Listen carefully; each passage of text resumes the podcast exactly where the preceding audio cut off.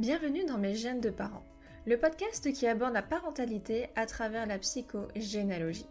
Je suis Amandine Fernandez et j'accompagne les parents à avoir un quotidien plus serein dans le but d'améliorer la relation avec leurs enfants.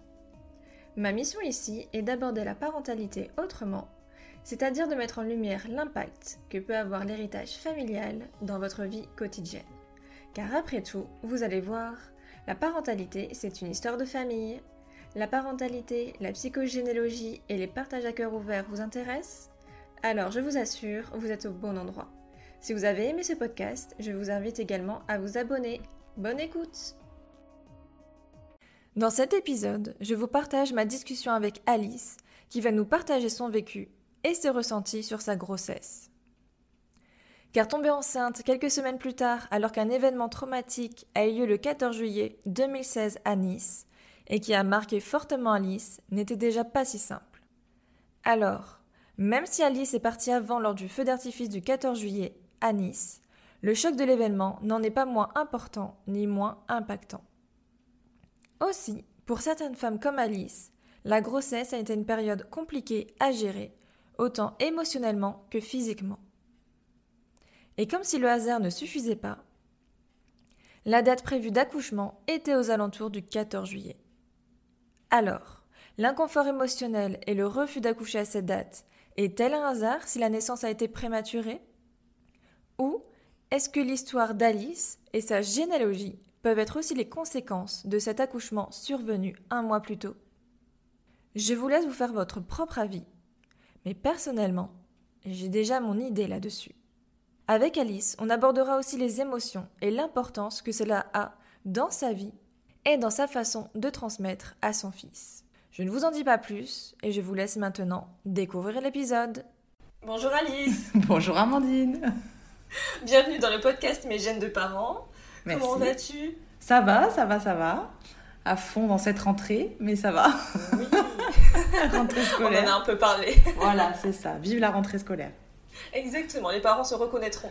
Exactement, c'est pour ça que je le dis. Euh, je suis ravie en tout cas de t'accueillir dans cet épisode et je suis trop contente que tu aies accepté.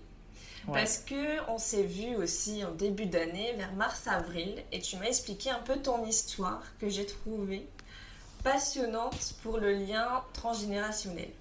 Enfin, moi, à chaque fois, je fais cette, euh, ce lien-là à chaque fois. Et euh, j'aime bien dire si on se connaît, si on se connaît pas. Mais nous, en tout cas, on se connaît depuis la retraite de Lou qui date de 2021. 21, ouais, ça fait deux ans. Deux ans déjà maintenant parce que c'était en plus en, cette période, c'était fin septembre. Exactement. C'est vrai. C'est comme si on bouclait la boucle, tu sais. Mais carrément, je viens d'y penser en plus. Et, euh, et Lou, c'est euh, c'est celle que, qui est dans le premier épisode de mon podcast. Donc si vous voulez écouter en même temps, je fais un petit passage, euh, ni vu ni connu. Et en fait, euh, bah, du coup, on se suit depuis les réseaux sociaux, donc depuis 2021. C'est ça. Et euh, aujourd'hui, on se retrouve pour parler d'un moment spécial, en tout cas. On va parler de ton parcours vers la parentalité. Ouais.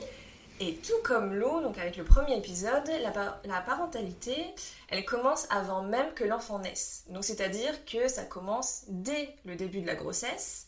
Donc on va parler un petit peu de ton parcours euh, avant que tu tombes enceinte, parce qu'il y a aussi des choses qui s'est passé là, euh, de ton parcours pendant la grossesse, et puis enfin la naissance. Parfait. Ok, ça va. Ça va, c'est nickel. Euh, déjà, est-ce que tu peux te présenter, savoir qui est, enfin qui, qui, qui tu es? Ouais. Alors moi je suis Alice, je suis maman donc depuis 6 ans, mon fils a eu 6 ans au mois de juin.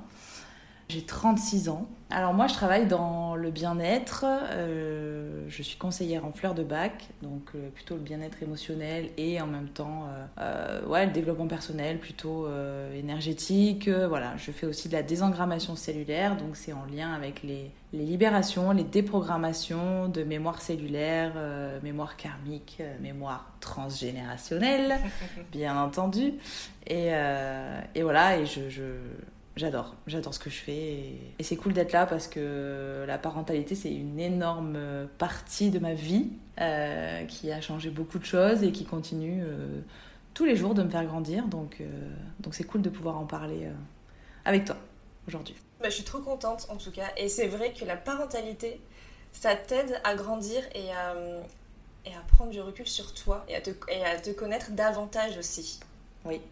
Je dis, je dis souvent que nos... bah, tu vois, ça bloque un peu la gorge. Euh, je dis souvent que nos enfants sont le, les meilleurs outils de développement personnel qui existent au monde. C'est tellement vrai, j'aurais pas dit mieux. C'est ah, exactement ça en plus. Voilà, c'est alors c'est pas les plus faciles, hein, euh, clairement. C'est pas les plus, voilà, les moins intenses, on va dire mais c'est ceux qui te font avancer euh, le plus le plus vite enfin plus vite le plus euh, ouais enfin je sais pas c'est très intense quoi. Ça va vite et ça te ça peut te chambouler très très fort la parentalité. C'est exactement ça. Et du coup là avec cet épisode on va en parler déjà ce qui s'est passé avec toi. Hmm. mais avant ça j'aime bien poser la question un peu je veux dire traditionnelle de ce podcast vu qu'on parle de transgénérationnel. Depuis quand tu t'intéresses à ce transgénérationnel et est-ce que tu as un souvenir de ce moment? Alors le transgénérationnel, ça fait pas si longtemps que ça, euh, en vrai. Je crois que ça date de il y a deux ans, un peu plus, ouais, peut-être un petit peu plus de deux ans. Ou enfin après tout ce qui est développement personnel et tout ça, voilà, j'ai commencé à, m'intéresser à tout ça il y a un petit peu plus longtemps. Mais vraiment le côté euh, euh, transgénérationnel et psychogénéalogie, enfin tout ça, le lien avec les, ancêtres et tout ça, ça doit faire euh, ouais, un petit peu plus de deux ans. Et, alors ce qui a fait, pardon, excuse-moi, je t'ai coupé, ce qui a fait que je m'y suis intéressée un petit peu plus, c'est que je me suis retrouvée à vivre des choses et surtout à ressentir des choses euh, au niveau émotionnel que je ne comprenais pas et, je ne voyais pas du tout l'origine en fait euh, dans ma vie et je comprenais vraiment pas pourquoi je ressentais ce genre de choses. Donc j'ai commencé à creuser, à creuser et quand on creuse au bout d'un moment on trouve. Donc euh, effectivement, je, cet événement-là en fait ne m'appartenait pas du tout.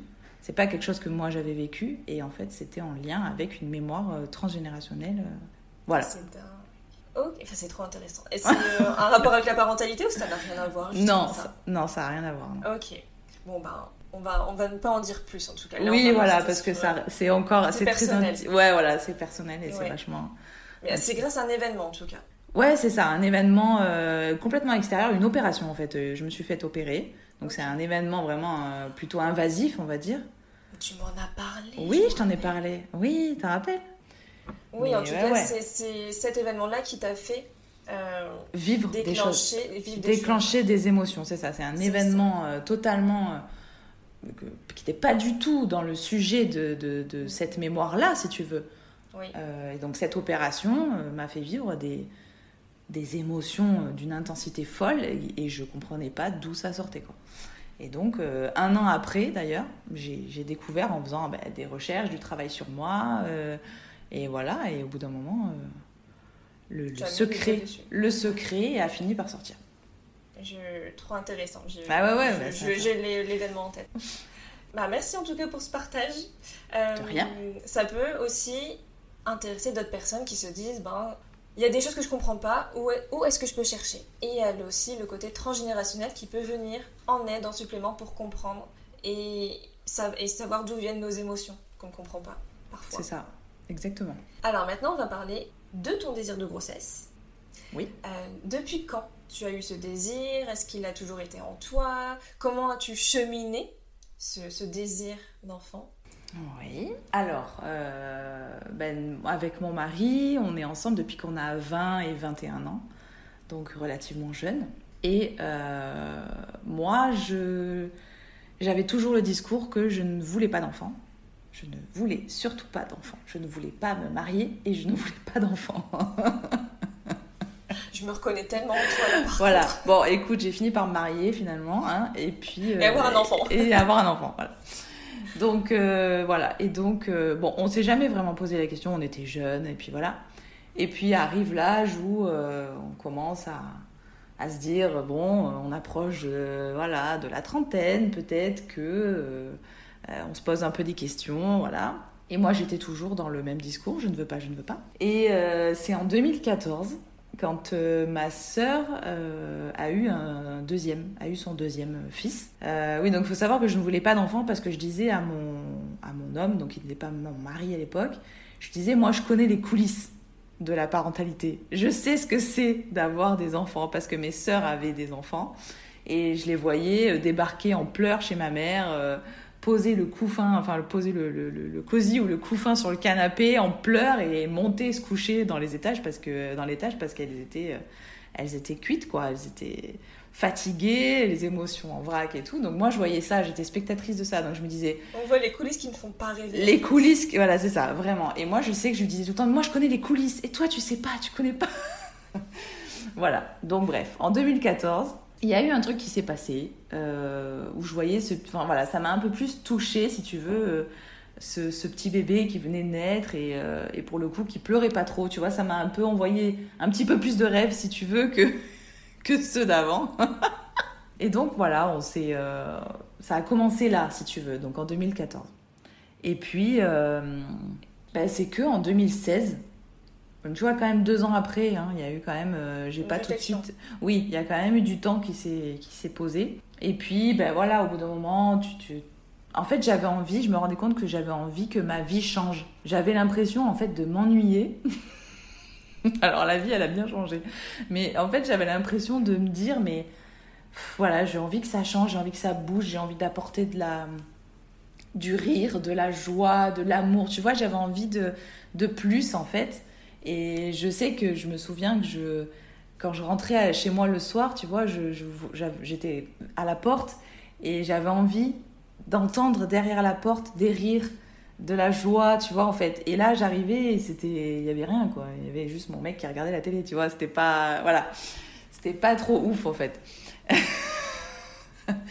et donc, euh, voilà, en 2016, je me souviens, oui, parce qu'entre-temps, j'ai eu un peu des problèmes gynéco, donc il a fallu changer de pilule, enfin voilà, donc c'était un peu compliqué. Et, euh, et, donc là, voilà, en 2016, euh, bah, en fait, je crois qu'il a fallu aussi que je retrouve mon enfin ouais un peu mon corps et, et, ma mon intimité aussi ma sexualité enfin voilà mais mais voilà c'était le fait de changer de pilule j'avais été très embêtée par une pilule et en fait on a changé j'ai changé de pilule et puis du coup j'ai retrouvé ma libido donc tu vois on a vraiment eu ce lien en fait de retour à une sexualité harmonieuse et puis ben voilà au bout d'un moment la pilule ma, plaquette se terminait ma plaquette de pilule se terminait et je lui dis bah écoute on arrête quoi j'en rachète pas et puis, euh, et puis on voit ce que, ce que ça donne. On verra, on se lance, quoi. On se met pas de pression et on se lance. Donc ça, c'était en avril 2016, euh, je crois. Avril-mai 2016. Euh, et tu as eu... Et je suis... Robin. Robin. Robin, pardon. Pas grave. Et je suis tombée... Ah, je suis tombée... pas de soucis. Mais tu sais, j'y ai pensé à Gabin quand j'étais enceinte. Donc, Oh bah, ouais, ouais, ouais. alors. J'aimais bien, j'aimais bien ce prénom aussi. Euh, je suis tombée enceinte, le, enfin la date, c'était le 13 octobre. Donc, 2016. Euh, en 2016, c'est ça, en octobre 2016. En plus, t'as pas mis très longtemps finalement à tomber enceinte, donc c'est arrivé euh, assez vite. mais aussi intérieurement, euh, j'ai l'impression aussi que tu as changé de valeur, comme avec le partage, entendre les rires, pardon, euh, le partage, les rires, et tu as changé un peu de valeur et de vision, comme tu disais. Ouais, c'est ça. Et puis d'envie, effectivement, il y a eu, ouais, y a eu un, espèce de changement qui s'est fait, et ça, ça a bougé tout doucement euh, vers, euh, vers une envie. Donc après, il y a vraiment eu l'envie qui est arrivée. Je me suis, voilà, je me suis pas forcée à avoir un enfant, hein, mais euh, c'était vraiment, on avait, on en avait envie tous les deux, quoi. C'était vraiment de, en fait, c'était une envie de de vraiment de, de, de, le fruit. Alors je sais que c'est un peu bateau, mais ça, ça, c'était vraiment ça en fait. On mais avait vraiment vrai. envie d'avoir un fruit en fait de notre amour pour vraiment, euh, je sais pas, euh, sceller en fait, sceller. Euh... Concrétiser, matérialiser. Ouais, euh. c'est ça. Alors il y en a qui scellent avec le mariage, mais moi le mariage j'en avais strictement rien à cirer. Et, et pour moi, le, le, le, vraiment sceller le couple et c'était vraiment un enfant en fait parce que c'était au bout d'un moment tu as vraiment envie d'avoir la moitié de ton, ton homme et la moitié de toi dans, dans un être quoi c'est vrai voilà. et surtout que je pense aussi en tout cas c'est personnel ce que je veux dire mais que avant dans l'époque de nos parents grands-parents c'était un peu le mariage qui, qui scellait leur amour alors que maintenant et aujourd'hui encore plus le mariage on le on le limite, on s'en fout un peu plus, alors que l'enfant, c'est vraiment ça qui va concrétiser l'amour entre le, entre le couple. Ouais, c'est ça, c'est ça, c'est vrai. Et j'ai envie de poser une question. Mmh. Est-ce que tu as questionné ce désir d'enfant? Est-ce qu'il vient de ton propre désir? Ou alors est-ce que c'est aussi influencé un petit peu par le schéma familial, le tranger Intéressant. Euh, je pense qu'il y avait cette envie-là quand même, tu vois, de... En fait, c'était plus l'envie de... Je pense d'avoir ma famille, tu vois. Fonder ta propre famille. Ouais, en fait, je pense que c'était... C'était... Alors, oui, il y a l'envie d'un bébé, c'est sûr, mais euh, euh, c'était vraiment l'envie d'avoir aussi, moi, ma famille, rien qu'à moi, tu vois. Un peu comme si j'avais besoin et envie de, de, de me détacher bah, de mes sœurs et de mes parents, tu vois, pour pouvoir, moi, avoir euh, ma, petite famille, mon cocon, en fait. Il y avait un peu ce truc-là euh, euh, comme envie. Mais, mais je, je, pense que je mentirais si je disais qu'il n'y avait pas forcément de, d'influence, on va dire, de la société, tu vois. Il y en avait quand même un peu. Il y en avait quand même un peu, et quand je dis société, c'est la société, déjà, en règle très générale. Et après, il y avait quand même un peu de d'attente vis-à-vis de ben, surtout de mes beaux-parents je dirais. Euh, il y avait beaucoup du, côté ouais ouais du coup les parents de, de, de mon, mon, mari c'est leur aîné donc c'est leur fils aîné. Et eux les enfants c'est toute leur vie tu vois. Donc euh, voilà ma belle-mère elle a travaillé en crèche toute sa vie euh, les enfants c'est voilà donc euh, je sais qu'ils attendaient quand même, euh, je pense, impatiemment euh, un bébé. Voilà, un bébé, un petit... La suite, quoi. Voilà, un petit fils ou une petite fille, peu importe. Intéressant. Et on va revenir, donc, tu es tombée enceinte en octobre 2016, si je mm. reprends les dates que tu m'as dit. C'est ça. Et avant de tomber enceinte, il y a un événement qui t'a marqué, qui a un peu influencé le reste de ta grossesse. Oui. Est-ce que tu peux en dire plus? Complètement. Alors, euh, donc c'était en octobre, moi je suis tombée enceinte en octobre, et ce qui s'est passé, c'est qu'en mois de juillet, euh, j'ai été traumatisée, euh, je pense qu'on peut le dire, on peut utiliser ce mot-là, par voilà, par l'attentat du 14 juillet à Nice. Donc voilà, on y était. je dirais aussi une sudiste. Tu habites à côté de Nice. C'est ça, oui. Alors maintenant, c'est ça. Moi, j'habitais euh, à l'époque de Nice, dans le 06. Maintenant, j'ai déménagé, je suis dans le Var. Mais euh, oui, je suis une sudiste euh, sud-est. Et donc, oui, nous étions présents ce soir-là à Nice. Et par chance, ben, on n'a pas vécu trop d'horreur, on va dire ça comme ça. On a vu des choses qu'on ne devait pas voir mais euh, enfin qu'on devait pas voir. Bah si on devait les voir mais euh, en tout cas moi ça m'a bien bien choqué bien traumatisé et, euh, et, effectivement ça a duré plusieurs mois. Mon mal-être émotionnel et mon comment dire été impacté plusieurs mois et ça se manifestait par bah, déjà une angoisse enfin une anxiété plutôt assez généralisée et puis, ben, je, voilà, je ressassais les choses et j'avais. Euh, ce que je me souviens, c'est que j'avais peur de d'entendre des bruits, en fait. Je sais pas, je sais pas d'où ça sort, je, je, fais le lien avec mon fils de maintenant, mais. Euh, enfin, par rapport à maintenant, mais voilà, j'avais des peurs, en fait. Par exemple, j'allais travailler et j'avais peur d'entendre euh, un accident de voiture. Enfin voilà, c'était une sorte d'anxiété qui avait fait ressortir ce, ce truc-là, quoi par rapport à... en fait, l'attentat a, fait du bruit, euh, si on peut dire ça comme ça, et du coup, ça s'est un peu répercuté sur tous les bruits, c'est ça? Ben, en fait, pas vraiment, parce que si tu veux, nous, on a, quand je dis qu'on a eu la chance de ne pas être dans le, vraiment le, le, ben, le merdier, excuse-moi.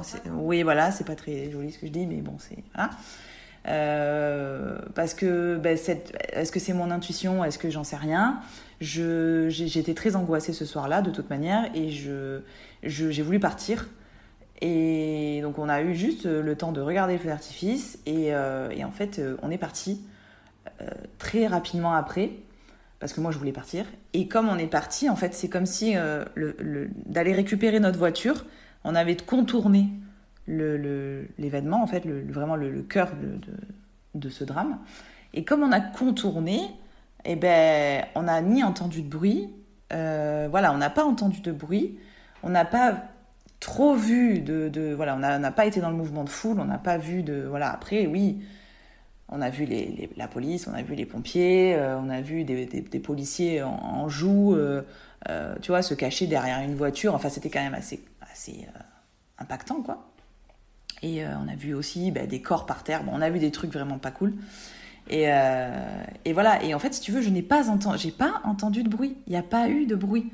Mais je sais pas pourquoi, j'ai fait le lien. En fait, je sais pas. Euh, je sais pas. Je sais pas t'expliquer. Faudra qu'on aille voir ça. Mais euh, voilà, je sais pas t'expliquer, mais je sais que j'avais peur. Euh, en fait, j'avais peur d'avoir peur. Peur d'avoir peur d'un bruit, en fait. C'est complètement bizarre, mais c'est comme ça. Donc. De toute façon, on n'explique pas les peurs. Enfin, c'est compliqué. Oui, c'est compliqué. C'est pas facile d'expliquer les peurs quand, quand on le vit euh, et qu'on n'a pas assez de recul. C'est ça, exactement. Et, et, du coup, ce qui s'est passé, effectivement, c'est que ça a duré plusieurs mois. Et, euh, et donc, ça a fait partie de, du début de ma grossesse, effectivement. Et, euh, parce qu'en juillet, il y a eu l'attentat. En octobre, donc au final très peu de mois après, tu es tombée enceinte et ton, ton traumatisme a continué encore des mois après. C'est ça j'ai été, j'étais encore impactée par, euh, par ce stress et un peu cette anxiété et ce choc, ce choc émotionnel. Et c'est vrai que je m'en voulais, si tu veux, déjà à l'époque. Euh, je m'en voulais parce que je savais, j'avais déjà un peu, j'étais déjà un peu, comment dire, ouverte à la spiritualité et tout ça. Et je savais que le bébé euh, pouvait capter, pouvait absorber ou pouvait euh, comment dire, vivre les émotions de la maman aussi, euh, en étant euh, in utero. Et donc, voilà. Donc, en fait, il y avait déjà de la culpabilité qui, était, qui arrivait là.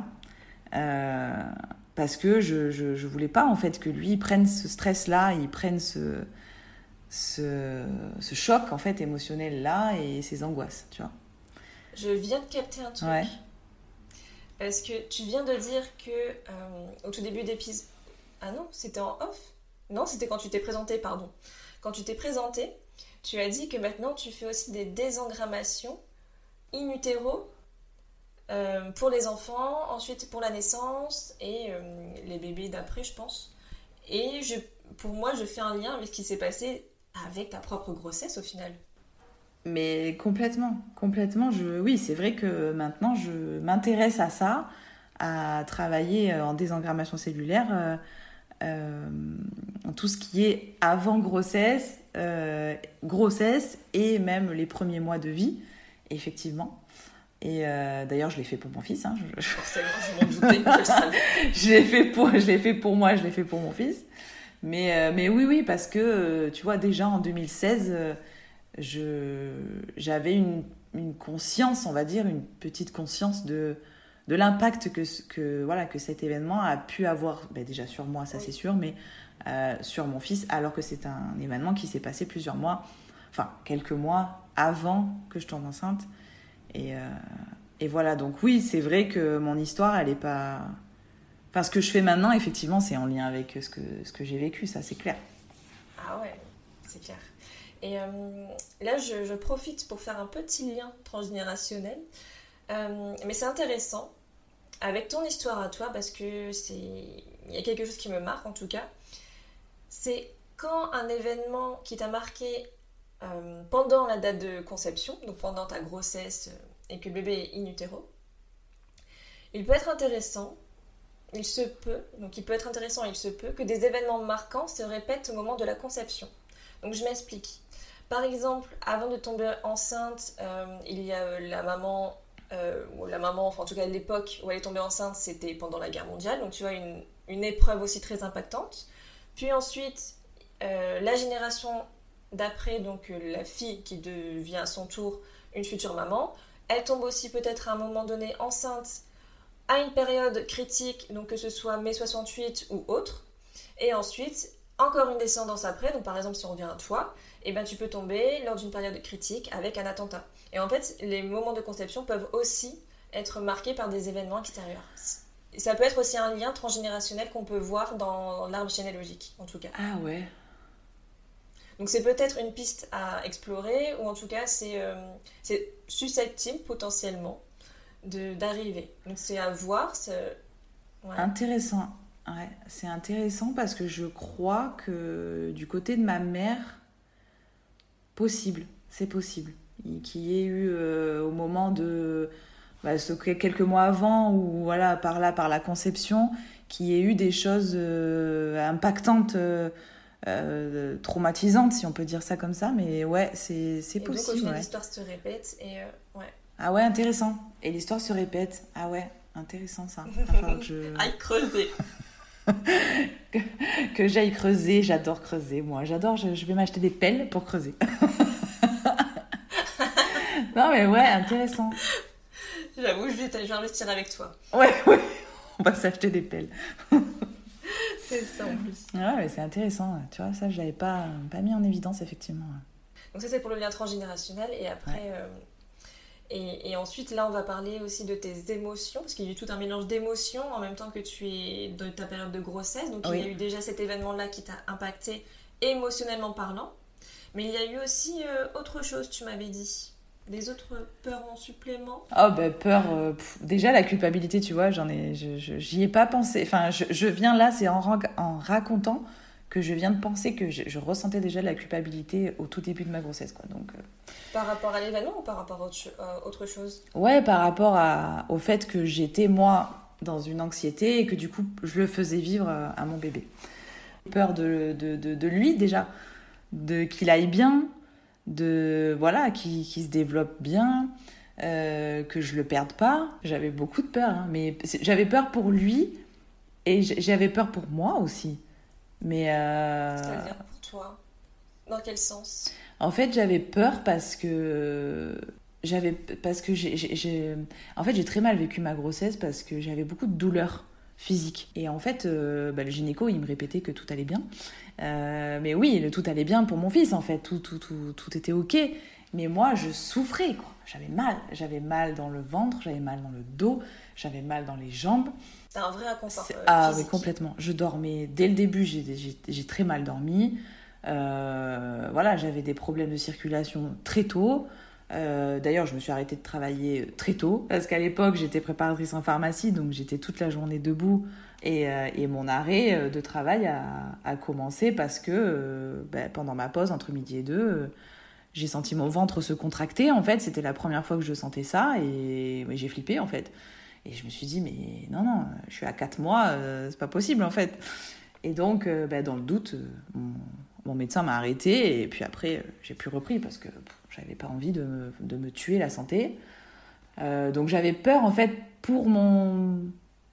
Ouais, est-ce que c'est une peur Est-ce que c'est un inconfort? Mais je pense que les deux devaient être liés, tu vois. Mais je pense qu'il y avait vraiment un inconfort corporel, enfin corporel, physique plutôt, je dirais. Et il y a un inconfort aussi émotionnel.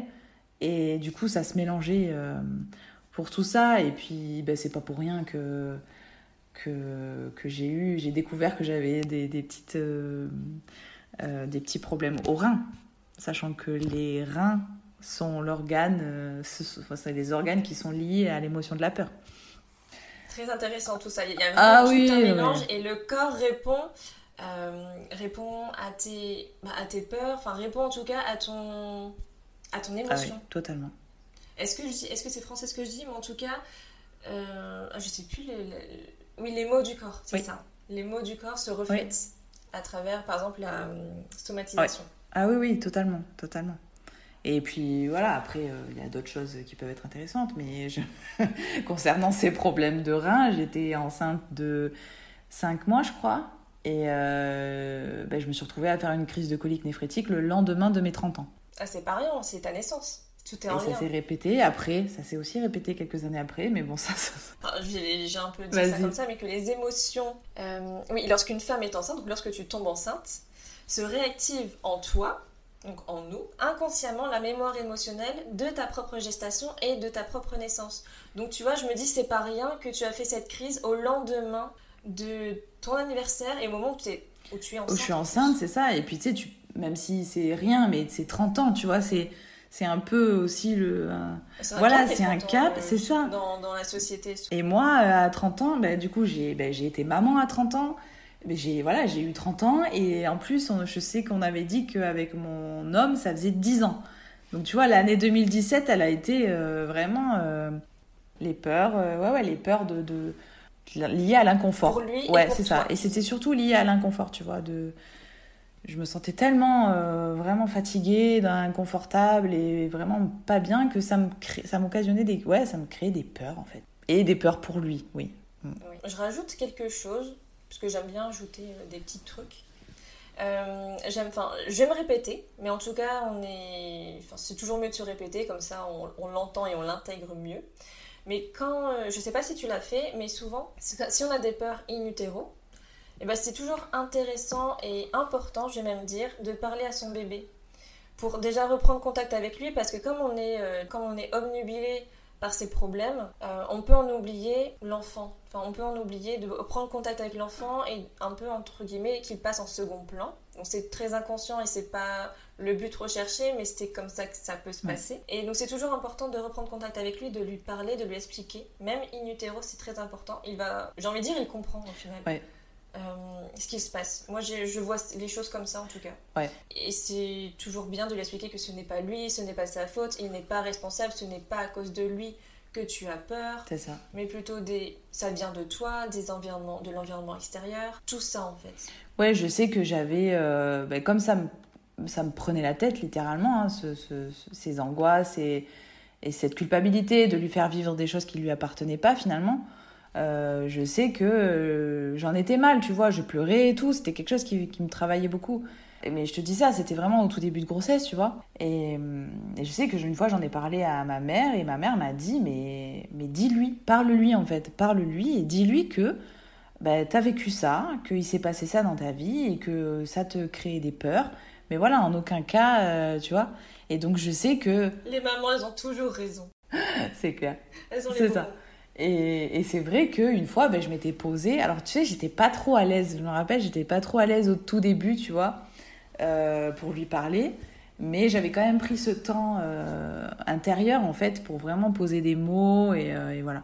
Et je sais que après, quand j'ai fait donc ma, ma, crise de colique néphrétique, pareil, j'avais des peurs. Ben, en fait, j'avais peur de recommencer parce que euh, bah parce que c'est pas cool, hein, j'ai envie de te dire, c'est vraiment douloureux.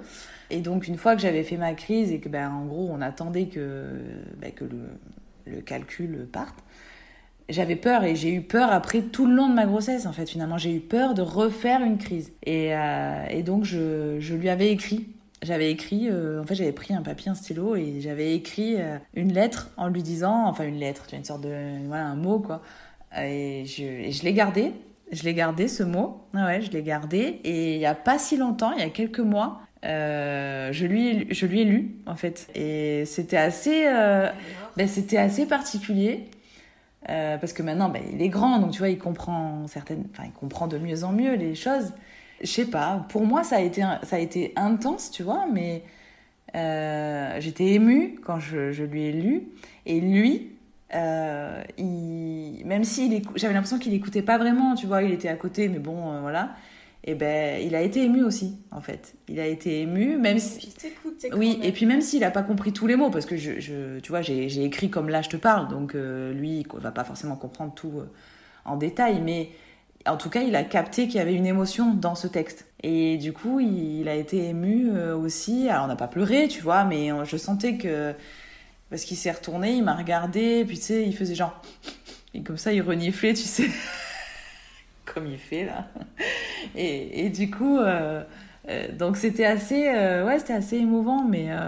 C'est beau, je trouve, ce que tu as fait. Ouais, ben en fait, c'est venu naturellement parce que je sais plus pourquoi. Et je lui dis, mais tu sais que j'ai, j'ai écrit un livre, enfin, j'ai écrit un livre, j'ai, j'ai tenu un, un, livre de la première année, tu sais, avec les événements, machin, t'as les petites cases, tu remplis, tu mets des photos, voilà, j'avais fait ça. Et donc on l'a sorti et on l'a regardé. Et il, a, il a trop aimé, tu vois, il faisait vraiment attention à tous les petits trucs et tout. Maman, ça c'est quoi, ça c'est quoi? Donc c'était cool. Et à la fin, il y a une enveloppe et j'avais gardé, ben, j'ai gardé son, le bracelet de la maternité, j'ai gardé mon test de grossesse avec les deux traits, enfin tu vois, j'ai gardé des petites choses et notamment euh, cette lettre. Donc euh, du coup, j'ai tout ressorti. Et je crois qu'il y avait aussi une lettre que j'avais écrite à mon, à mon homme à l'époque aussi. Euh, et, voilà, donc je lui ai lu ça et tu vois, c'était un bon moment de partage quoi. Je me suis dit, c'est. Ça fait rappeler tous les, tous des bons souvenirs. Ben c'est ça, alors même si c'est. Bon voilà, je, voilà, je disais que j'avais peur, euh, que ça me faisait mal, euh, les reins, tu vois. Ce que je veux dire, c'est que justement, que c'est un peu comme si on l'avait transcendé, enfin tu vois. Transmuté, en tout cas, passé au-dessus de ses peurs en fait. C'est ça, c'est ça, et puis. Et de voir ce que vous êtes devenu. Hein. Ben ouais, non, mais c'est ça. Puis tu sais, ça. Enfin, je sais que moi, j'ai envie d'avoir une parentalité où il y a zéro, mais vraiment zéro secret. Je, voilà, moi, j'ai pas de tabou dans la vie et je veux pas en avoir avec mon fils et, et je veux, en fait, ça fait partie de, de mes valeurs, c'est de que lui, il en est pas non plus dans sa vie, tu vois. Pas de, pas de secret, pas de sous-entendu, pas de qu'on soit euh, franche. Euh. après, je vais pas tout lui balancer. Euh, voilà, je lui dirai les choses quand il sera en mesure de les, de les comprendre et de pas s'imaginer des trucs alors qu'il n'y a rien à s'imaginer, tu vois.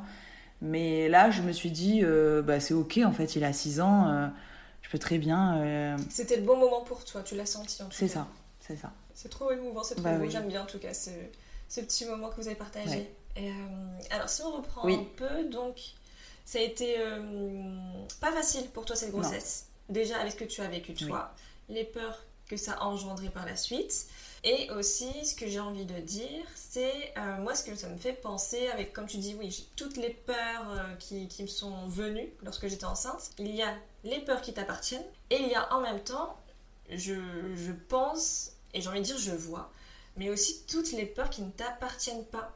Euh, vu que tu as fait ta crise à tes 30 ans, je me dis que il y a aussi des émotions lors de ta gestation et de ta naissance qui s'est retranscrit mm. lorsque toi-même tu étais enceinte. Et du coup, qu'il y avait aussi toutes ces peurs qui ne t'appartiennent pas. Donc par rapport à ta maman, puis ensuite si on remonte plus loin, grand-mère, etc. Et en tout cas, c'est. Tu m'as dit aussi que tu t'es arrêtée il... à 4, mois. et demi, ouais, 4 mois et demi, je me suis arrêtée. 4 mois et demi, 5 mm. mois. Euh, c'est aussi intéressant de regarder ce qui s'est passé au transgénérationnel, donc à ta maman lors de ta conception, si s'est passé un événement si marquant qui a fait, soit elle s'est arrêtée, soit il y a eu un événement, un événement marquant en tout cas, qui a fait que ça s'est reproduit également sur toi et ton arrêt de travail. Enfin, peu, peut-être qu'il y a eu aussi des événements extérieurs à ta maman et du coup ça ça s'est répercuté aussi sur toi d'une nouvelle façon. Ah parce que c'est à chaque fois que le transgénérationnel euh, des fois c'est les mêmes événements mais pas toujours. C'est ça qui est important de dire. Ouais, ouais, c'est intéressant ce que tu dis parce que ça peut être très bien soit en lien avec le travail, tu vois, ce qui aurait pu se passer en lien avec le travail ou euh, bon après le travaillait pas, mais peut-être euh, en lien avec le travail avec mon père, tu vois, de mon père, je sais pas, ou euh, ou en lien avec d'autres personnes parce que je sais que moi j'ai eu beaucoup de mal à m'arrêter parce que en fait on m'a fait culpabiliser de m'arrêter. Tu vois, il y a, voilà, il y a mon patron de l'époque bien sûr. Euh, mon patron de l'époque, il sait, voilà, le gars ne sait euh, pas du tout euh, ce que c'est des émotions. Bref, ça c'est encore autre chose. Mais bref, il, m'a fait culpabiliser en me disant ouais, mais vous comprenez, vos collègues, ils vont pas, pas avoir de jours de repos dans la semaine, genre de par, voilà, ma faute, je m'arrêtais et je mettais dans la merde ben, mes collègues et tout ça quoi. Donc ouais, il y a eu beaucoup de colère, beaucoup de culpabilité d'injustice, tu vois. Je me dis, punaise, euh, en fait, excusez-moi, je, je, suis en train de fabriquer un être humain dans mon ventre. Donc, euh, est-ce que j'ai le droit de me reposer? C'est possible ou pas, tu vois Voilà. Donc, euh, il y a eu tout ce, tout ce questionnement aussi autour de ça. Donc, oui, peut-être qu'effectivement, ma mère, elle a vécu peut-être un truc en lien aussi avec euh, le travail comme tu dis. le travail ou avec euh, les autres tu vois avec la culpabilité ou on sait pas, qu'on lui a fait oui se sentir coupable également de s'arrêter de travailler ou d'avoir eu quelque chose en tout cas. Ouais ça peut être intéressant de, de, voir ça. Ouais. puis après j'ai envie de dire le monde du travail honnêtement c'est pas ça qui me manque et surtout les réflexions des patrons etc oh, c'est aussi un sujet mais bref, c'est, euh, ça rajoute ah de la culpabilité en tout cas à chaque fois. Oui, oui, oui. C'est clair. Mais surtout que quand tu es enceinte, c'est clairement l'inconnu. De... Déjà, quand tu es enceinte, tu... tu, peux ressentir des douleurs que tu ne connais pas. Tu as peur aussi quand tu ressens quelque chose, donc tu, tu ne connais pas, donc tu ne sais pas. Et puis après, il y a aussi quand il va... tu te projettes forcément. Oui. Et après, c'est l'inconnu. Est-ce que je vais être une bonne mère? Est-ce que je vais être à la hauteur? Comment je vais être? Est-ce qu'il va m'aimer? Enfin bref, il y a toutes ces questions un peu qui vont aussi venir à un moment donné. plus ou moins intensément. Oui. Et c'est normal d'avoir peur en tout cas. Mais c'est vrai que si je j'ai un conseil, c'est que quand c'est trop récurrent, que tu te lèves le matin avec ces peurs, que tu te couches le soir avec ces peurs et que c'est chronique, c'est quand même bien d'être entouré, d'en parler. Que ce soit des proches, amis, même conjoints. Enfin, vraiment de pas ruminer, c'est important. Ah oui, c'est clair, c'est clair. Euh, si on revient un peu à ta grossesse, il y a euh, je me suis, parce que j'ai noté aussi ce que tu me disais lorsqu'on s'était vu avant. Oui. Il arrive. Ah, mais c'est ça aussi que. ah, mais il y a. Oui. Attends. C'est pas la datation, la date Oui, c'est ça. C'est la date. C'est ça, c'est ça. Ben, j'avais plus ou moins calculé et j'avais très peur que quand on a fait l'écho de datation, donc la première écho, j'avais très peur que la date du terme euh, arrive ben, le 14 juillet puisque je n'avais pas forcément envie qu'il arrive à cette date-là parce que j'étais toujours marquée par cet événement. Et, et en fait, on, on fait l'écho et euh, le gynéco nous dit bah, la date du terme, c'est le 13 juillet 2017. Donc j'étais en fait. Après. Ouais, un an après. Et si tu veux, j'étais partagée entre et que j'étais contente parce qu'en fait, il m'avait pas dit le 14 juillet, tu vois, parce que moi j'étais tellement focus sur le 14 juillet. Donc j'étais tellement contente en... que c'était pas le 14 juillet et après, tu sais, après, avec le recul, tu te dis, ouais, c'était quand même le 13, quoi. Donc, c'était, c'est potentiellement, euh, j'aurais pu très bien accoucher le 14, ou tu vois. Donc, euh, voilà. S'il y avait du retard, ou j'ai plus. Ouais, non, mais c'est ça, c'est ça. Donc, euh, c'est, c'est arrivé un an après, quoi. Et au final, plus on avance dans les mois, plus le terme arrive. Mm. J'ai envie de dire. Et du coup, qu'est-ce qui s'est passé à ce moment-là? Qu'est-ce que tu te disais aussi? Mais euh, donc oui, je, je, lui disais ça. Je lui disais que je l'aimerais mieux. Ouais, c'est clair. Et, ben, et c'est ce qui s'est passé. Tu devais accoucher le 13 juillet 2017 et tu as accouché quand du coup? J'ai accouché le 6 juin 2017. Il t'a écouté. Bah, c'est franchement, euh, à quel point. Et c'est dingue, ouais, c'est dingue parce que parce qu'en vrai tout s'est très bien passé, tu vois, alors que quand, quand je suis allée euh, pour accoucher, euh, on m'a dit non, non, il faut pas bouger, madame, vous n'avez pas le droit de bouger. Si on peut le garder encore quelques jours, c'est toujours bien. je sais que lui, mon homme à l'époque, il se disait punaise, je vais avoir mon fils dans un hôpital pour enfants parce qu'il va être prématuré et j'aurai ma femme dans un autre hôpital. Enfin voilà, il, il a commencé à. Tout le monde s'est stressé, sauf moi. J'étais pas stressée, bizarrement. Et, est-ce que tu étais soulagée que c'était avant, que ça se passe avant l'accouchement? Écoute, je ne sais pas ce qui s'est passé ce jour-là, mais je... Alors, est-ce que mon cerveau, il a occulté certains trucs? J'en sais rien, mais je sais que je n'ai pas flippé de me dire c'est trop tôt. Tu savais que ça allait bien se passer. Tu le savais déjà, je pense. Je sais pas. Je pense que instinctivement, je devais le savoir. Et, et, et je n'ai pas eu, tu vois, pourtant je me rappelle bien de la scène, de quand je commence à, bah, à, perdre les os, tu vois. J'ai commencé comme ça. Et j'ai pas de stress. Je me souviens avoir dit à mon homme, non, mais ça va, c'est bon, t'inquiète. Euh, on a le temps pour aller à la clinique. Enfin, tu vois, j'étais pas stressée. C'était vraiment très, très bizarre. Je pense que c'est un truc. Euh, ouais, je pense que c'est vraiment pour le coup l'instinct, le truc un peu primitif où tu vois, je, je, je sais pas, mais. Mais ouais, j'étais pas stressée. J'étais stressée d'avoir mal, tu vois, parce que bah, c'est l'inconnu, tu sais pas ce qui va t'arriver quand tu accouches. Euh, et puis, comme je travaillais en pharmacie, ben, tu as toujours euh, des échos, de, de, soit de tes collègues ou des clientes qui te racontent euh, l'accouchement, le truc dont tu sais plus ou moins qu'il qui peut se passer des trucs graves aussi. Donc, j'étais stressée plus de ça, mais pas du tout de la date en fait. J'ai pas, à aucun moment, j'ai flippé de me dire c'est trop tôt quoi. Non, non, j'étais vraiment. je sais pas c'était vraiment bizarre parce que moi je suis quand même assez stressée pour plein de choses, mais là pour le coup, je n'étais pas stressée. C'est ça. Et donc, ouais, il est arrivé le 6 juin, quoi. Donc, euh, considéré, si tu veux, au niveau euh, des semaines d'aménorrhée, de, là où je sais pas quoi, il est quand même considéré comme prématuré. Et ce qui est très intéressant, et ce que je trouve très euh, marquant, et, et, comme une synchronicité, enfin je sais pas comment l'expliquer, mais c'est tu avais tellement cette pensée très forte, je t'aimerais mieux quand tu seras dehors, et eh ben tu as accouché avant. Je trouve ça euh, comme une coïncidence sans être une coïncidence. Oui, c'est vrai. Ben, je, je m'en suis voulu parce que justement, Euh, comme l'hôpital, enfin voilà, la clinique et tout ça, oui, non, mais vous comprenez, il est prématuré. Euh, euh, alors du coup, bah, il avait un peu des contrôles un petit peu plus fréquents que les enfants qui arrivent à terme. il a fait une jaunisse, donc du coup, bah, il était contrôlé beaucoup plus. Voilà, donc je m'en suis voulu, si tu veux, par rapport au après, tu vois, quand, quand il était là, et, bon, il allait très bien, hein, il avait tous les réflexes de, de, normaux. Donc il n'y avait pas de problème. Le seul truc qu'il fallait faire, c'était euh, ben, le réveiller pour qu'il mange. Euh, même si maintenant, avec le recul, je me demande si c'était vraiment quelque chose de bien. Mais bon, c'est comme ça. Euh, mais il fallait le réveiller pour qu'il mange et il fallait le stimuler pour qu'il mange. En fait, donc il fallait le déshabiller, il fallait, fallait le réveiller vraiment, tu vois, sinon il mangeait pas. Quoi. Donc ça, c'était vraiment les, mais enfin, les deux, trois, deux premiers jours, quoi, deux, trois premiers jours. Et après, il a eu cette jaunisse, voilà. Et donc, du coup, je me disais, merde, c'est ma faute. C'est ma faute parce que c'est moi, je, l'ai influencé à sortir parce que je lui disais que j'allais l'aimer, quoi. Donc euh, je m'en suis voulu par rapport à ça et jusqu'à dernièrement où j'ai appris que non, c'était c'est les bébés vraiment qui décident de de quand ils arrivent sur Terre et que quand l'accouchement, enfin c'est un truc euh, chimique qui se passe dans le corps. Oui, il y a un déclenchement, une hormone qui se déclenche quand, quand ça doit se déclencher en fait. C'est ça. Donc euh, bon, ça a un petit peu apaisé ma culpabilité.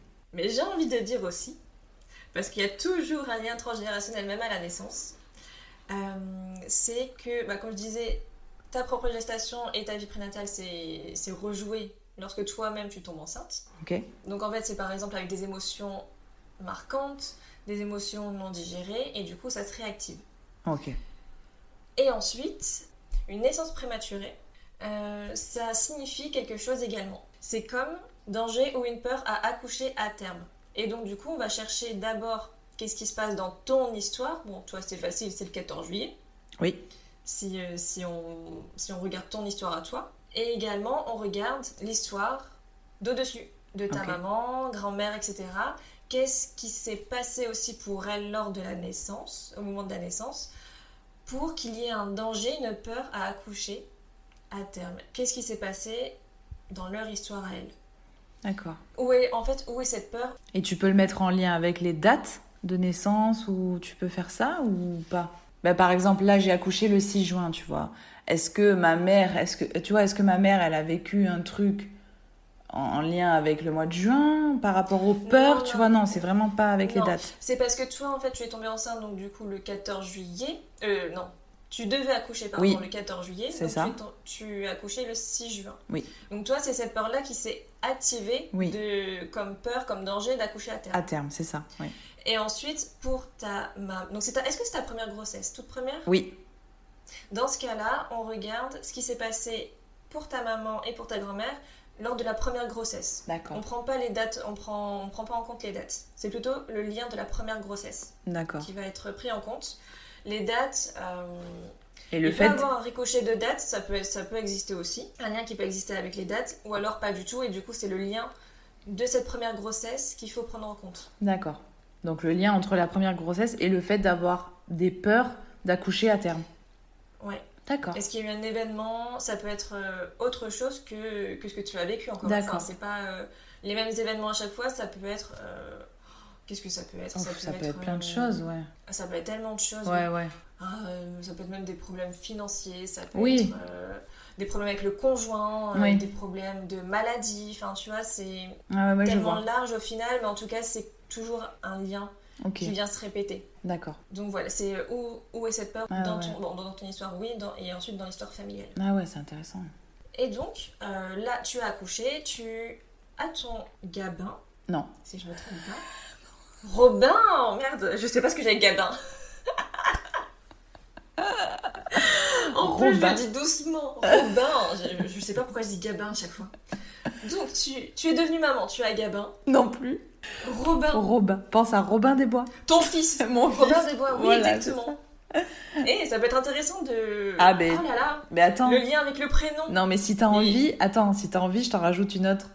Il y a Robin des Bois il y a qu'il est arrivé le 6 juin. Le 6 juin, c'est euh, c'est le D-Day, euh, c'est le débarquement en Normandie. Les Américains qui viennent euh, genre nous sauver en France, c'est le 6 juin.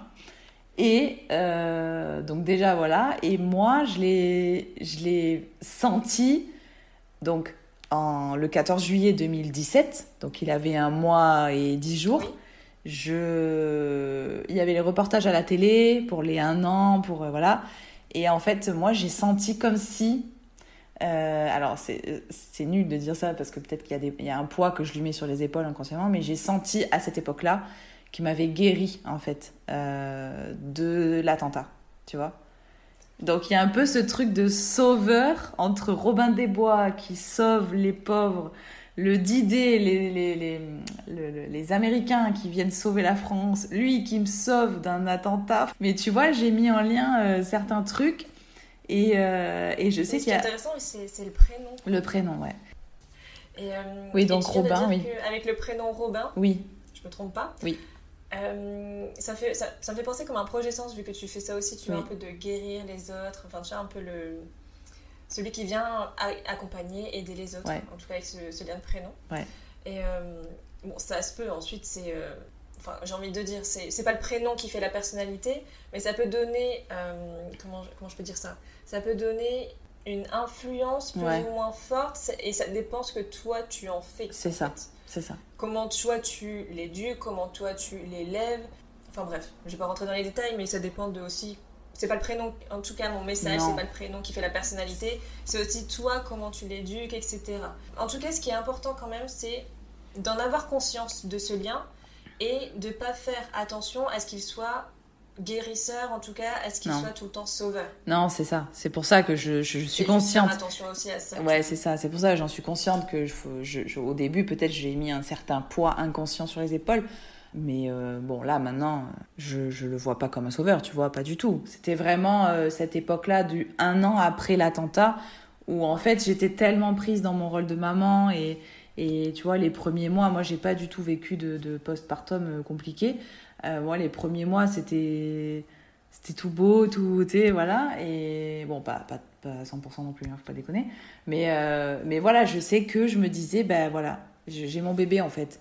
Et, et bah, du coup, tu, fais une belle transition. Parce que bah, j'avais noté une question aussi, c'est enfin, lorsque, tu es, lorsque tu as accouché, ensuite tu es rentrée chez toi, comment ça s'est passé? Comment tu, tu as vécu le fait de devenir maman? Est-ce que tu l'as bien vécu? Comment ça s'est passé justement le postpartum avec toi? Bah, toujours stressé, hein, bien sûr, mais euh, j'ai envie de te dire ça, c'est un peu normal, tu vois, stressé, est-ce qu'il a assez mangé, pas mangé, caca, pas caca, enfin voilà, tu vois, les trucs euh, de, de, base du début, parce que c'est nouveau, parce que tu sais pas trop, voilà.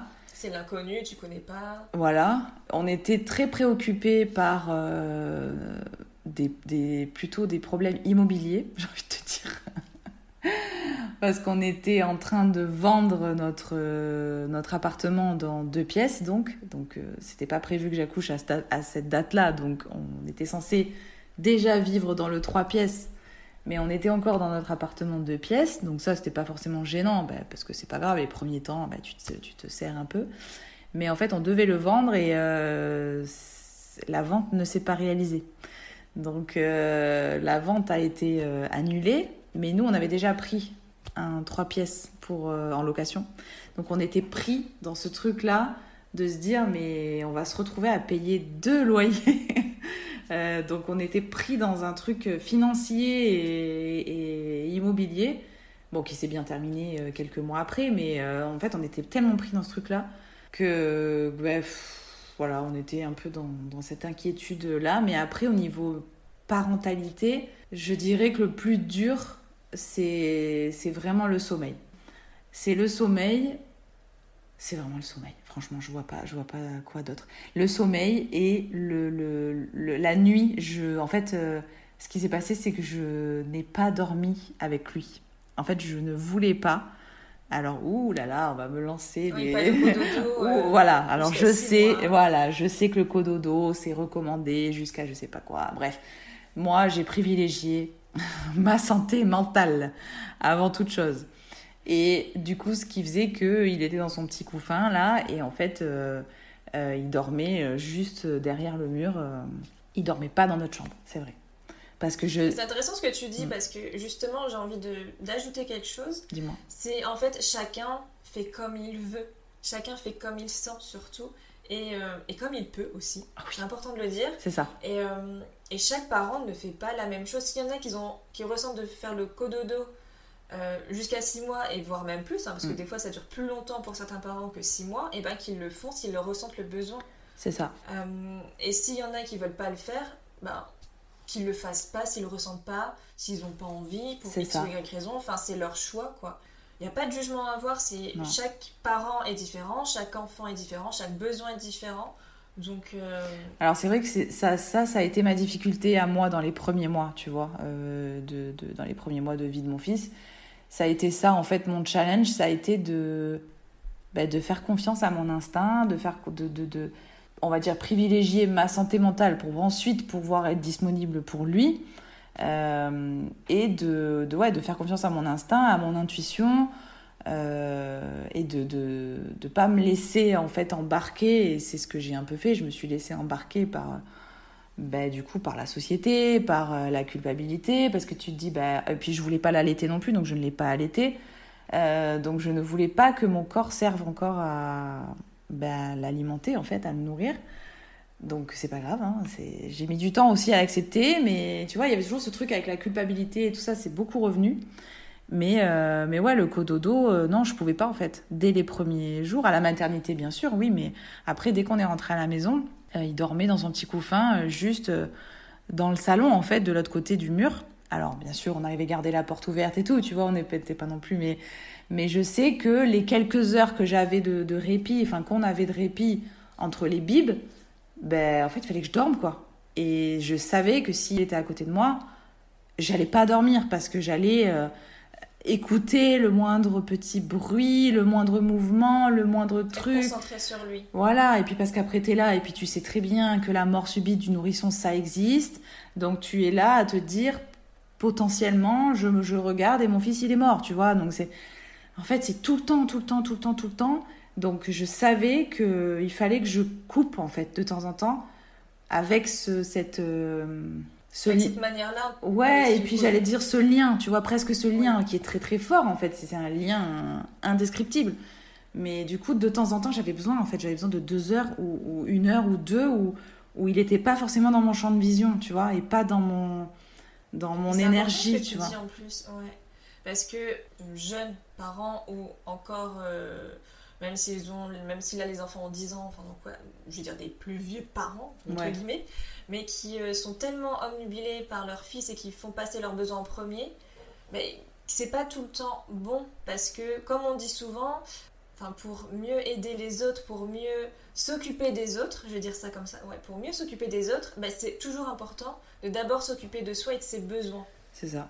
Ah bah oui, et de de toute ne manière. pas s'oublier. Ben, moi, je sais qu'on m'a souvent dit. Alors, tu vois, là, on parle de ça, c'est marrant, mais c'est, ça a été aussi. Alors maintenant, ça va mieux, mais ça a été aussi un challenge de, dans mon rôle de mère, c'est-à-dire de penser à moi, en fait, euh, et, et à mon, mon énergie, j'ai envie de dire, avant de, de lui, en fait. Et, et je me rends compte que c'est que maintenant, tu vois, il a 6 ans, et c'est que maintenant, là, depuis peut-être un an, que j'y arrive vraiment. C'est un apprentissage. C'est un apprentissage parce que c'est tout le ouais. temps. Et puis quand tu te rends compte, bah, en fait, c'est. Moi, là, après, peut-être on va en parler, j'en sais rien, mais la parentalité, ça a été vraiment, euh, j'ai envie de dire, la plus belle chose et la, et la plus difficile en même temps, tu vois, à vivre parce que et ça, ça l'est toujours parfois. Maintenant, il grandit, moi, j'ai mûri, tu vois, donc, bon, c'est mieux. Mais, euh, mais c'était vraiment. euh, je pense que quand on est des personnes très très empathiques et, et, et très sensibles, ben, quand on devient parent, euh, il y a tout qui se multiplie en fait. Il y a tout qui s'intensifie, il y a tout qui se multiplie. Donc, euh, ouais, au niveau émotionnel et au, au niveau euh, prise de conscience, remise en question, culpabilité, est-ce que je fais bien, mais on me dit qu'il faut faire ça, mais c'est pas bien, mais en fait j'ai envie de pas, j'ai pas envie de le faire, mais tu vois, il y a tout ce truc en moi euh, que j'ai lâché petit à petit, j'ai appris à le lâcher, mais, mais euh, c'est, c'est quelque chose quand même, c'est, très C'est un intense. bouleversement. hein. Puis après, il y a aussi les conseils de la société, les conseils des proches. Enfin, c'est vraiment un mélange qui fait qu'on ne sait plus qui ou quoi faire. Ben, c'est ça, c'est ça, et puis tu sais, c'est ça, et puis tu sais, euh, Alors il faut pas qu'il dorme. euh, Alors moi j'avais ce problème-là aussi, c'était que je me prenais la tête parce qu'en fait on s'est rendu compte que euh, à, un, à peu près un mois, il... alors tu vois c'était le genre de gosse, on lui donnait son bib, l'euro, on le couchait, il dormait direct. Il n'y a pas de... On a eu de la chance quand même, on va on va pas se mentir, on a quand même eu pas mal de chance. Et à partir de... Voilà, il avait un mois, et je faisais pareil, je le couchais, et là, il pleurait, il voulait plus dormir. Donc je comprenais pas ce qui se passait. Bref, on a bataillé un jour ou deux. J'ai fait venir ma copine ostéopathe, bref. Et euh, en fait, on s'est rendu compte qu'il ne s'endormait plus que sur le ventre. Chose qui est, c'est le diable, dormir sur le ventre, tu vois. Quand euh, tu sors de la maternité, tout le monde te dit non, non, pas le ventre, attention, pas le ventre, pas de doudou, pas de tour de lit. Enfin, il y a tout un truc, euh, justement, par rapport à la mort subite du nourrisson. Et, euh, et là, tu te dis, ok, donc moi, il a un doudou. Euh, il avait un beau tour de lit bien épais, tu sais, bien voilà. Et en plus, il ne dort plus sur le dos, il faut le mettre sur le ventre. Donc là, pendant plusieurs mois, ça a été ultra difficile pour tous les deux quand même, de mon mari et moi. Donc pendant des mois, j'ai galéré, j'étais pas bien, j'ai essayé de trouver des réponses, j'ai essayé... En fait, j'ai surtout essayé qu'on me rassure et qu'on me dise, oui madame, vous êtes une bonne mère, vous faites ce qu'il faut pour votre enfant, tu vois. Et en fait, on me l'a jamais dit. enfin, si, j'avais des copines, j'avais ma mère, j'avais mes sœurs qui me disaient, mais si, moi aussi, il dort, il dort comme ça, nanana, tu vois, qui me rassuraient. Mais en fait, j'ai voulu avoir l'aval de, de la médecine, en fait, de, la santé, du domaine de la santé. Ouais, et en fait, personne ne m'a dit, euh, bah écoutez, madame, s'il ne dort que sur le ventre, continuez ce que vous faites, vous faites bien, tu vois. Personne ne m'a dit ça. Et ça a été très compliqué. Et en fait, ça a été compliqué jusqu'à ce qu'il se retourne tout seul, qu'il arrive à se retourner tout seul. Euh, mais ouais, il a fait ça vers, je sais pas, 7, peut-être 7, 8 mois, tu vois, 7 mois, 8 mois, où il a enfin réussi à se retourner tout seul. Donc là, quand on le couchait, on le couchait sur le dos. Et après, il faisait sa vie. C'était lui, en fait, on le laissait du coup décider de comment il voulait dormir, quoi. En fait, ça donne l'impression que ce sont toute la culpabilité par rapport à ce que la, soci- la société dit et enfin, conseille et dit de faire l'inverse quoi. Même si je fais pas ce qui est recommandé, bah, je suis quand même Exactement. Alors maintenant, il a 6 ans, je te le dis ça, c'est bon, tu vois, je suis OK avec ça. Mais quand tu viens d'accoucher et que c'est la première fois que, même si voilà, j'avais eu des enfants dans, dans mon entourage avec mes neveux et tout ça, mais je, quand tu deviens mère, c'est tout un monde, tout un monde. Donc je passais euh, mes journées, alors pas mes journées parce qu'après j'ai repr- repris le travail, mais quand je dormais pas la nuit ou quoi, j'étais sur les forums, tu vois, les trucs qu'il faut surtout pas faire, ne faites pas ça. Mais j'étais sur les forums des mamans, je cherchais des solutions en fait, je cherchais des gens qui vivaient la même chose que moi. Je me suis abonnée à des mamans sur Insta et tout. Bon, c'était pas du tout le genre de maman qui me fallait parce que c'était les mamans parfaites qui allaitaient, qui faisaient du cododo et tout ça, tu vois. Donc j'étais encore plus dans la culpabilité. Les, femmes parfaites, ah, les mamans. mamans parfaites Ah, sur les réseaux sociaux, quoi. C'est magique. On montre que d'un côté. Exactement. Ça va beaucoup mieux, hein, je- voilà. Mais euh, c'est c'est toujours des remises en question très épuisantes en fait, euh, assez prenantes pour moi en tout cas. Et justement, là tu dis Oui. que ça va mieux. Et comment tu as fait pour aller de mieux en mieux? Est-ce que c'est grâce à quoi? Grâce à qui? Qu'est-ce que tu as fait pour que ce soit moins envahissant et que tu ailles de mieux en mieux face à toutes ces remises en question? Euh, ben, déjà toute la partie, euh, donc quand j'ai repris le travail et tout ça, il y avait un certain équilibre, si tu veux, dans ma vie où je n'étais pas que maman, j'avais repris le travail, donc je, je- j'étais, voilà, je me sentais bien à cette époque-là. Euh, et justement, il y a eu une rupture dans ce, quotidien assez, qui paraissait, qui paraissait équilibré. C'est donc on a changé plus ou moins de rythme de vie. J'ai démissionné parce que je voulais plus travailler en pharmacie. J'ai démissionné donc il y a 4 ans et euh, je me suis retrouvée maman au foyer à temps complet. Donc euh, pendant un an, euh, en fait je l'ai gardé pendant un an jusqu'à ce qu'il fasse sa rentrée scolaire, sa première rentrée scolaire donc en 2020, septembre 2020. Et je me suis retrouvée là, maman au foyer, à temps plein. Et là, j'ai bien, bien, bien douillé. Parce qu'il n'y avait pas que ça, il y a eu aussi. euh, j'ai perdu mon papa. Voilà. J'ai perdu mon papa euh, pratiquement au même moment, à quelques mois près. Donc je me suis retrouvée euh, dans une situation très très difficile émotionnellement et à, à m'occuper de mon fils en fait. Et c'est là où je peux faire le lien avec ce que tu disais tout à l'heure, le côté prendre soin de soi avant de prendre soin de, de, ses enfants. Moi là, je me suis retrouvée à, entre guillemets, gommer, enfin m'obliger à gommer ma, ma, tristesse et mon deuil euh, et mes émotions pour privilégier en fait le bien-être de mon fils. Euh, sauf que c'est pas, il faut pas faire ça en fait. Il faut pas le faire parce que c'est pas une solution, parce que automatiquement la tristesse revient quelques mois après, plus forte. D'un boomerang en plus encore plus forte comme tu, comme tu l'as enfui. Et euh, donc voilà, ça a été vraiment la période la plus difficile de ma vie, ce, moment-là, voilà, 2019-2020, euh, où ça a été vraiment très compliqué. Et, du coup, ben, c'est à ce moment-là, si tu veux, que j'ai commencé à chercher des, des, solu enfin, oui, des solutions. Et, justement, quand cette tristesse, elle est revenue en plein dans la tronche, euh, ben, c'est là que j'ai commencé euh, les fleurs de bac, tu vois. C'est là, mon premier contact avec les fleurs de bac, ça a été à ce moment-là où j'ai fait appel à une conseillère. Et, euh, et du coup, elle m'a conseillé des fleurs pour moi et pour le petit. Et, euh, et, voilà, et tu vois, rien que d'en parler, ça me, ça m'émeut.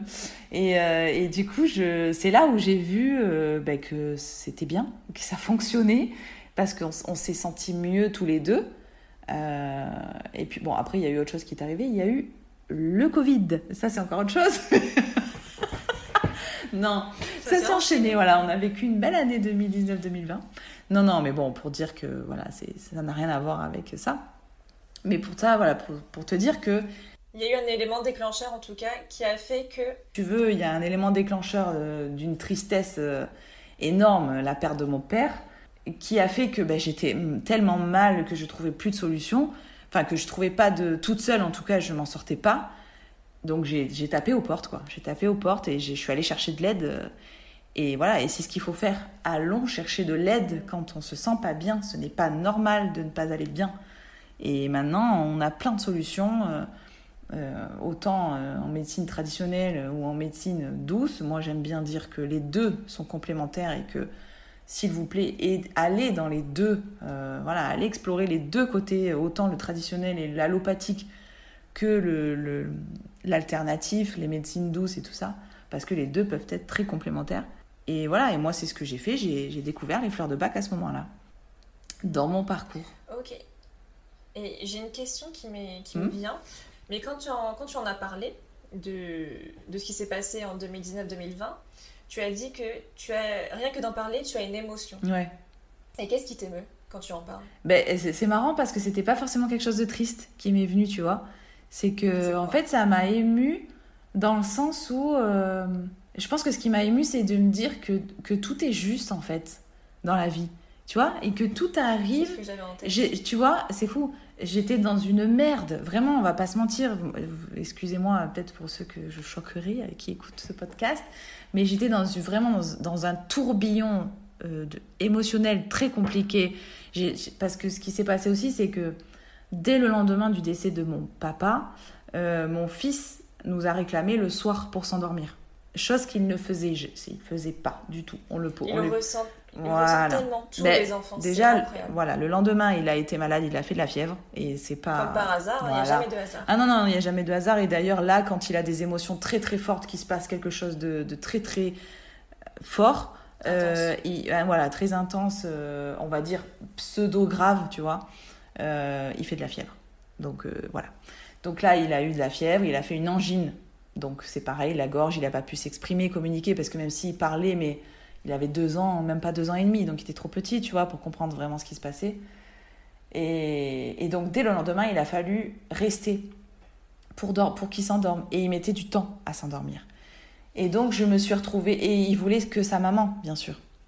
Donc du coup, je me suis retrouvée pendant, je crois, quatre mois, parce qu'au bout d'un moment, j'ai dit stop. Je me suis retrouvée quatre mois à le garder, ben, à l'avoir toute la journée. Et jusqu'au soir, c'était moi qui devais rester. Je restais 30, 45 minutes, des fois une heure, dans la chambre à attendre qu'il s'endorme. Et, genre, et c'est je... pour ça qu'on dit que c'est très important de prendre du moment pour soi et que c'est très important ça. de couper à un moment donné avec son enfant pour reprendre de l'énergie, pour vider ce qu'on a besoin de vider, etc. C'est important de se reconnecter à soi pour encore mieux s'occuper de son enfant. En fait, Exactement. Par la suite. En fait, j'en ai chié, clairement, mais qu'il y, a du, y a du beau qui est sorti de ça, tu vois? En fait, c'est ça qui m'émeut, je crois. C'est de me dire que, ben, ben ouais, en fait, ben, ça m'a permis de rencontrer les fleurs de bac, tu vois, d'en prendre, de me rendre compte de ça, tout ça. Et puis quelques mois après, eh ben, je me suis formée. Et en fait, ce qui Tu t'es fait accompagner, tu t'es fait. je me suis fait, voilà, ouais, bien sûr, tu bien sûr. à déléguer. En fait, bien sûr. se sont découlés. Ben, j'ai appris. C'est ça, et comme tu dis, je me suis fait accompagner, bien sûr. J'ai appris à toquer aux portes, comme j'ai dit. J'ai appris à demander de l'aide. Euh, quand, avais besoin. quand j'en avais besoin, et bien sûr que je me suis fait accompagner plus d'une fois. Ben voilà, en fait, tout est. Oui, tout est juste, euh, oui et non. Avec le recul, je peux te dire tout est juste, parce que quand tu es en plein dedans, tu peux pas le dire, mais. Bah, en fait, tu vois, quand là, tu peux dire tout est juste parce que tu as assez pris de recul. Alors que quand ça t'arrive à l'instant T, en fait, tu peux pas le voir. Tu es tellement obnubilé, comme je dis, par ce qui t'arrive que tu as la tête dedans et tu, et tu vois pas tu vois pas ce que ça peut t'amener parce que tu, pour l'instant ça ne t'amène rien non. en vérité il faut, faut, dire ce qu'il est ben, ça, t'amène que c'est un cheminement c'est tout un, un, chemin en fait hein. c'est ça mm. et, euh, et, quand je pense enfin là j'ai posé une question mais parce que justement quand j'ai Alice en face de moi je pense à émotion ah oui Alice est la, est la reine de l'émotion, c'est vraiment un peu ton, ton fil conducteur, j'ai envie de dire. C'est vrai, c'est vrai. Et euh, tu m'as dit que tu as expliqué aussi toutes les émotions que tu traversais à ton fils. Est-ce que tu peux m'en dire plus sur cette façon de faire, cette euh, manière de penser? Ben, c'est un peu comme ce que je, disais tout à l'heure, que je veux pas qu'il y ait de tabou, je veux pas qu'il y ait de secret. Et en fait, si tu veux, euh, c'est quand j'ai lu le, livre d'Isabelle Filiosa, je crois que c'est Au cœur des émotions de l'enfant. Je l'ai lu, mon fils il était tout petit, il était vraiment bébé, tu vois. Et en fait, il y a un truc qui m'a marqué, rien que d'en parler, j'ai des frissons. Euh, il y a un truc, si tu veux, qui m'a marqué, qu'elle explique dans le livre. Donc Isabelle Filosa, elle est quand même psychologue, il me semble. Euh, elle explique que même les non-dits des parents peuvent se répercuter. En fait, l'enfant, même si c'est un nourrisson, il va capter les non-dits des parents. Donc en fait, alors il va le capter euh, par du coup des troubles sûrement physiques euh, tu vois, des troubles du sommeil ou euh, des troubles de l'alimentation ou des problèmes de transit, des problèmes de douleur au ventre, enfin tu vois, j'en sais rien. Ça va être comme ça, mais c'est pour dire la puissance de l'inconscient. Ça veut dire que le bébé n'est pas au courant de ce qui se passe, clairement, mais il va le ressentir quand même, même si c'est quelque chose de non dit. Et, et, je, et, en fait, ça, ça m'a marqué. Et je me suis dit, bah, alors ça sert à rien, déjà de garder les choses pour soi, puisque le bébé va quand même être impacté, tu vois. Alors autant que ce soit cash, quoi. Autant que ce soit sorti, comme il dit, excusez-moi mais, euh, de mes références, mais comme dit Shrek, vaut mieux que ce soit dehors que dedans, tu vois. J'adore. Donc en fait, je me suis dit, bah, ça sert à rien. Et puis moi, je suis quelqu'un déjà de base, avant d'être maman, qui... J'ai pas de problème de, à parler de mes émotions, à parler de mes ressentis, voilà. Donc euh, ben, j'ai continué comme ça, j'ai continué et en plus avec cette conscience derrière de me dire mais ça sert à rien en fait de cacher les choses parce que l'enfant va savoir quoi qu'il arrive en tout cas savoir va sentir euh, qu'il y a quelque chose. Donc oui j'ai toujours euh, alors ben, il y a eu cette période où je pleurais de mon père voilà de la perte de mon père et j'étais pas forcément devant lui comme ça à pleurer tu vois bon quoi le le jour même et les, quelques jours qui ont suivi, bien sûr que j'ai pleuré devant lui. Donc il était là, quoi qu'il arrive, il m'a vu le jour même, donc euh, voilà. Mais euh, oui, j'ai, là peut-être que je me suis cachée après, parce que je voyais que, que lui en souffrait aussi, il n'était pas bien, tu vois. Donc peut-être que oui, mais c'est l'erreur que j'ai faite finalement, c'est de ne de, de, de, pas vivre cette tristesse pleinement pour le protéger, alors qu'en fait, ben, il y avait déjà je le protégeais pas du tout. Je, limite ça devait empirer le truc. Et voilà et en fait il vaut mieux tout tout avoir à découvert quoi. Ouais, comme tu l'as dit c'est que euh, en fait dès le lendemain il a ressenti les choses de toute ah façon. Oui. bah oui. Et, euh, et en fait je trouve que c'est même très important ce que tu fais et je trouve ça très très bien si je peux me permettre. Oh, bah, merci. Mais euh, mais en même temps de toute façon même si on refoule ses émotions ça se voit, ça se ressent par les autres et surtout par ses enfants parce qu'on est quand même beaucoup avec. Mm. Quand par exemple on revient du travail qui s'est passé X ou Y chose, euh, on s'est fait, je sais pas, euh, bref, il y a eu quelque chose au travail. Ouais, revient, une journée euh, de merde, quoi, au pourrie. travail. ouais. C'est ça. Et en fait, on revient à la maison et en fait, on va être plus énervé, plus euh, moins patient, plus énervé, plus irritable. Et donc, du coup, tout ce que va faire l'autre, que ce soit même le conjoint ou l'enfant, eh ben, on va moins accepter et être plus dans la défensive, dans l'attaque, parce que on sera énervé ou etc. Ou même triste si, dans ton cas, si avec le parent euh, qui est décédé ou pas. Donc, dans tous les cas, ça se ressent dans nos attitudes, dans nos comportements. Et c'est comme ça qu'on peut le voir. C'est Et, euh, et, et puis même, si c'est pas dans les comportements, c'est dans les, les mimiques du visage. Pas de sourire, Mm. le, les bras qui, qui se croisent par exemple, donc on est fermé. En fait, toutes ces choses-là qui font que tu envoies quand même un message au Oui, final. oui. Oui, en fait, Et il en faut. plus, C'est ça, il faut se dire que même si les choses ne sont pas dites clairement, elles se ressentent, quoi qu'il arrive. Quoi qu'il arrive. Tu peux, tu peux tout faire euh, pour pas que ça se ressente, mais en fait, ça se ressentira toujours. Donc, ça sert à rien de faire quelque chose. Il vaut mieux être totalement euh, authentique avec soi-même et avec les autres, en fait. c'est clair. Et puis après, j'ai aussi envie de, de dire quelque chose, c'est que grâce à ce que tu fais, je trouve que ça permet d'apprendre les émotions à ton enfant. Donc à Robin. C'est ça, Robin. Euh, oui, bah, du coup, comme je me suis formée ben, en 2020 et 2021, donc lui, il avait deux ans et demi, trois ans. Euh, et en fait, euh, il y a tout un monde de, de- des émotions que, si tu veux, j'avais pas forcément de, conscience dessus. Tu sais, je savais que j'étais triste, je savais que je ressentais de la joie, mais c'était pas. Enfin, j'avais pas mis ma vraiment ma conscience dessus, tu vois. Et de me former aux fleurs de bac, ça m'a fait découvrir effectivement tout, tout ce monde émotionnel là et l'importance des émotions euh, dans la vie de tout le monde et, et, surtout le fait qu'on ne les considère pas dans la, dans la société et qu'on nous apprend plutôt à ne pas ressentir d'émotions, puisque ressentir des émotions, c'est être faible, être vulnérable, c'est être faible. Donc oui, depuis qu'il est tout petit, je crois qu'à 3 ans, euh, il me semble qu'on on avait déjà le livre euh, du monstre des émotions. Euh, là, c'est la couleur, la couleur des émotions, avec le petit monstre, voilà, pour euh, mettre du tri dans ses émotions. Et donc, quand on connaît ses émotions, on arrive à mettre du tri dans, dans, son, dans ses émotions. Donc, on, est, on se sent mieux.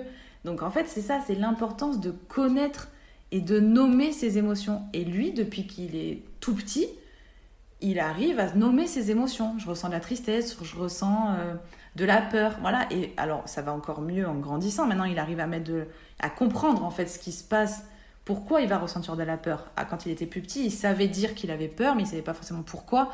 Il savait qu'il était triste, mais il savait pas forcément pourquoi. Maintenant, il arrive à comprendre pourquoi il a peur, pourquoi il y a de la tristesse. Un tel me manque, euh, voilà. Et donc, euh, moi, je pensais que c'était tout le monde comme ça, tu vois. Je pensais que tous les enfants étaient, et pas du tout. Et donc, je, Je me te suis. confirme que même moi, c'était pas du tout ça non plus. Ben Et voilà, non mais. C'est encore pas facile pour moi, encore à l'heure d'aujourd'hui en plus. hein. Non mais c'est ça. Non mais attends, mais, non mais moi je vais te dire ça, mais c'est pour ça que je te dis, je- moi j'ai mis de la conscience sur les émotions quand je me suis formée aux fleurs de bac, donc c'est en 2020, c'est il y a 4 ans quoi, Euh, il y a 3 ans. Donc euh, voilà, j'avais 33 ans. C'est tellement, j'ai envie de dire, ouais, c'est même rare qu'un enfant si jeune puisse reconnaître ses émotions et savoir en parler si librement. Et en plus, je viens de penser à un, à un truc, c'est que tu vois, quand t'es parent, que tu ne sais pas gérer tes émotions, et ben, un enfant, c'est très émotif, déjà surtout au début parce qu'il n'arrive pas à parler, et ensuite même quand il grandit au fur et à mesure, c'est, il fait des petites crises, euh, Bien sûr. etc. Et donc, du coup, comment on peut gérer les émotions de ses enfants si on ne sait même pas gérer les siennes? Donc, c'est aussi pour ça que c'est important, je dirais, et Oui. intéressant aussi de, enfin, de savoir gérer ses émotions et de gérer d'abord les siennes pour ensuite mieux gérer celles de ses enfants et de mieux communiquer avec eux, en tout cas. C'est ça.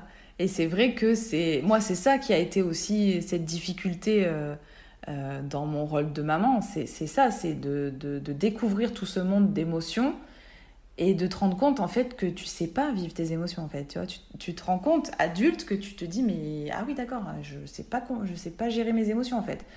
Donc, euh, donc du coup, il y a, y a tout, tout cet apprentissage que, qui s'est fait et qui continue à se faire, hein, parce que attention, c'est pas non plus, euh, voilà, c'est pas acquis à 100%. C'est toute Mais- une vie, moi, je dirais. Oui, et puis, et puis tu sais, le, le parent euh, a, a tendance à vite s'emporter et tout. Moi, ça m'arrive, hein, euh, je, rassure tout le monde, ça m'arrive. Et ce que je dis maintenant, c'est que je lui dis, euh, désolé, euh, enfin oui, je sais que je vais tendance, je, vais m'excuser facilement aussi, ça c'est pas un problème. Et je vais lui dire, excuse-moi, maman, elle était énervée parce qu'elle venait d'apprendre un truc, elle était fatiguée de sa journée, et maman, elle s'est énervée contre toi alors que toi, t'as rien fait. Voilà, ça, je, c'est toujours euh, facile pour moi de le faire. Mais maintenant, je lui dis, désolé, maman, elle a les émotions en bazar, parce que c'est notre mot, enfin, c'est un peu notre truc, ça, tu vois, on a les, les émotions en bazar. Donc, je lui dis, maman, elle a les émotions en bazar, désolé, j'arrive pas à t'aider, j'arrive pas à. J'ai crié parce que mes émotions sont en bazar. Voilà. Je trouve que. Bah, c'est très intéressant et c'est très euh, important aussi, parce que moi, ça déculpabilise aussi l'enfant. Parce que quand un, parent est, en colère ou triste, ou en tout cas qu'il ressent une émotion pas agréable, et qu'il peut le faire ressentir d'une manière ou d'une autre à travers ses gestes, ses attitudes, etc., son comportement, hmm. et ben l'enfant, il est spectateur de ça et il peut se demander mais est-ce que c'est à cause de moi Qu'est-ce que j'ai fait? En fait, il comprend pas vu qu'on n'explique pas et qu'il ne sait pas ce qu'il ce qu'il se passe dans, dans, la vie de, de son parent, hein, de hmm. papa ou maman dans tous les cas. Et, euh, et il peut se poser la question bah, qu'est-ce que j'ai fait de mal? Est-ce que c'est de ma faute? Et du coup, il peut remettre ce, cette culpabilité envers lui également. Donc c'est pour ça que c'est euh, intéressant et touchant. Moi, il y a le mot touchant qui me vient en tête pour lui expliquer et pour lui dire que non, c'est vraiment moi et ma journée qui n'a pas été et c'est pas du tout de ta faute, quoi. C'est ça. C'est ça, parce que de toute manière, euh, ben, j'en reviens encore à ce livre d'Isabelle Filiosa. Euh, je pense qu'on devrait le mettre dans les mains de tous les parents. Euh, elle explique aussi ça, en fait. Elle explique que quoi que va faire l'enfant, de façon totalement différente de chaque enfant, mais quoi qu'il va faire, en fait, il va toujours le faire, faire dans le but d'attirer l'attention de son parent et de, de, de, se faire aimer en fait. Un enfant, il a qu'un il a qu'un but dans la vie, c'est se faire aimer en fait. Et des fois, certains enfants, ils se font aimer en faisant des bêtises ou en faisant euh, des crises ou voilà. Donc en fait, c'est tout là l'important, ce avec un ce c'est mieux l'importance de euh, d'être soi déjà, euh, d'être en tout cas au courant de ses émotions ça n'enlève pas le fait qu'elles soient là et qu'elles soient des fois difficiles à vivre. Attention, je ne dis pas de ne pas les vivre, mais je dis de les connaître et de les, de, les conscientiser en fait et de se dire ah oui ok là je ressens ça ça ça ça. Là je suis fatiguée parce que tac tac tac tac. Donc quand je suis fatiguée je vais m'énerver plus vite. Donc euh, machin. Et en fait c'est avoir une conscience de tout ça pour pouvoir euh, ben, euh, avoir un petit peu plus de paix dans son foyer, tu vois. Parce que sinon, tu passes ta vie à gueuler, en fait. Tu fais que gueuler. Carrément. Voilà. Donc moi, j'ai pas envie de que gueuler, toi, dans ma vie. Eh ben, c'est... C'est très intéressant en tout cas cet échange. Donc merci beaucoup pour cet échange et ce partage. Et euh, est-ce que tu as un message à faire passer suite à ton histoire, ce que tu as appris, si tu as des conseils, etc. Euh, qu'est-ce que tu as envie de partager? Si j'avais un seul truc à dire, c'est communiquer et alors communiquer vos besoins en fait, vos besoins, vos ressentis, vos émotions, essayez de les communiquer le plus possible. Et, je pense déjà, rien qu'en faisant ça, déjà ça, pourrait être bien. Et, et voilà, juste la communication et voilà, je pense que c'est bien. La communication de ses besoins, en fait, déjà rien que ça. De ses besoins et de ses émotions. Oui, j'attendais ce mot de la fin, émotion. Alice égale émotion. C'est ça. Et c'est marrant parce que tu vois, tout le monde me dit ça, mais toi, Alice, c'est les émotions et tout. Et, c'est marrant parce que moi, je le perçois pas forcément, mais en fait, si je commence à, en train de me dire, ben oui, en fait, les émotions, c'est vraiment euh, le cœur de de, de, de, ce que je transmets, en fait. Donc, euh, ouais. Je trouve aussi, ouais. C'est vrai. Quelle est ton actualité en ce moment? Ah, alors, mon actualité. Euh, en actualité, oui, et eh ben, je, ben, je propose des séances de donc, désengrammation cellulaire. Euh, et je propose aussi, en fait, en synergie avec euh, des conseils en fleurs de bac. Donc, il y a vraiment le lien entre la prise des fleurs de bac et la séance de désengrammation cellulaire, les deux ensemble, pour voir, voir un bon travail efficace, j'ai envie de dire. Je pas trop dans ce mot non plus, mais bon et euh, en ce moment, je suis en train de travailler sur un projet, justement en lien avec la, parentalité. J'ai envie de te dire, il n'y a pas de hasard. Euh, mais ouais, je suis en train de, travailler sur de la désengrammation en lien avec ben, la grossesse, l'accouchement, et autant chez la maman que chez le bébé. Donc c'est mon envie du moment. Pour l'instant, c'est pas encore bien bien construit. Je suis en période de test. Mais voilà, je, je m'occupe en désengrammation cellulaire, donc euh, libération d'émotions, de mémoire, euh, mémoire karmique, mémoire transgé, euh, des croyances aussi, enfin voilà. Donc je déprogramme tout ça avec, de la, avec, un, avec le pendule, avec la radiesthésie. Et voilà, donc je m'occupe pour l'instant de ça, de tester sur le bébé et sur la maman, dans le but de d'avoir une relation saine en fait euh, et, et, apaisé et équilibré entre la maman et, son enfant. Trop intéressant. Voilà. Et, euh, et j'allais dire aussi, dans tous les cas, moi je te vois tellement plus énergique, plus euh, sereine, plus, en tout cas mieux en bien-être. Je sais pas comment le formuler en français, mais en tout cas, je te sens tellement mieux, tellement plus vivante et tellement plus ouais, que tu kiffes ce que tu fais par rapport à quand on s'est vu en mars, avril, en avril. Il y a tellement un changement quand je te vois et quand, je, quand on s'est parlé. Enfin, c'est, je trouve ça dingue que cette évolution. Et, euh, et, je trouve ça, ça se voit que ça te plaît et que tu as envie de le faire en tout cas. Ouais, bah ouais. je suis trop contente pour toi. Ah, bah écoute, merci. C'est gentil. Mais oui, oui, je m'éclate. Je, je m'éclate vraiment dans ce que je fais, c'est clair. Je le vois, je le vois. Et euh, bah, du coup, merci beaucoup encore énormément et infiniment Alice pour tout ton partage, ce que tu nous as raconté, ton vécu, et je suis trop ravie de, que tu aies passé sur le podcast, d'avoir raconté ton histoire, c'était hyper intéressant, j'ai trouvé.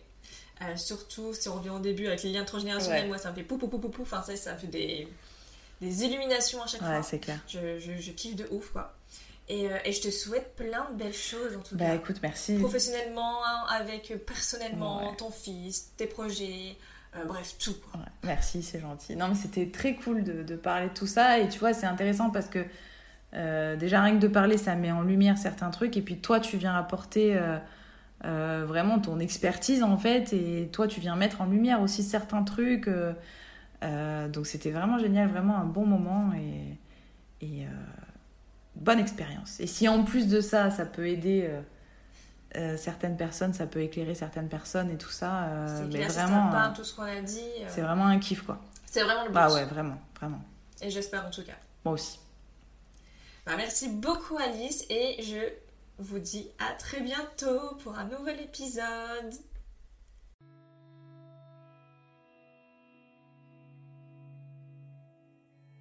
Cet épisode est maintenant terminé. Un grand merci d'avoir écouté jusqu'à la fin et d'être toujours là je vous invite à vous abonner pour suivre les prochains épisodes. Si vous avez envie de soutenir le podcast, vous pouvez le partager sur vos réseaux sociaux et tout autour de vous. Si le cœur vous en dit, vous pouvez laisser un avis sur la plateforme d'écoute de votre choix.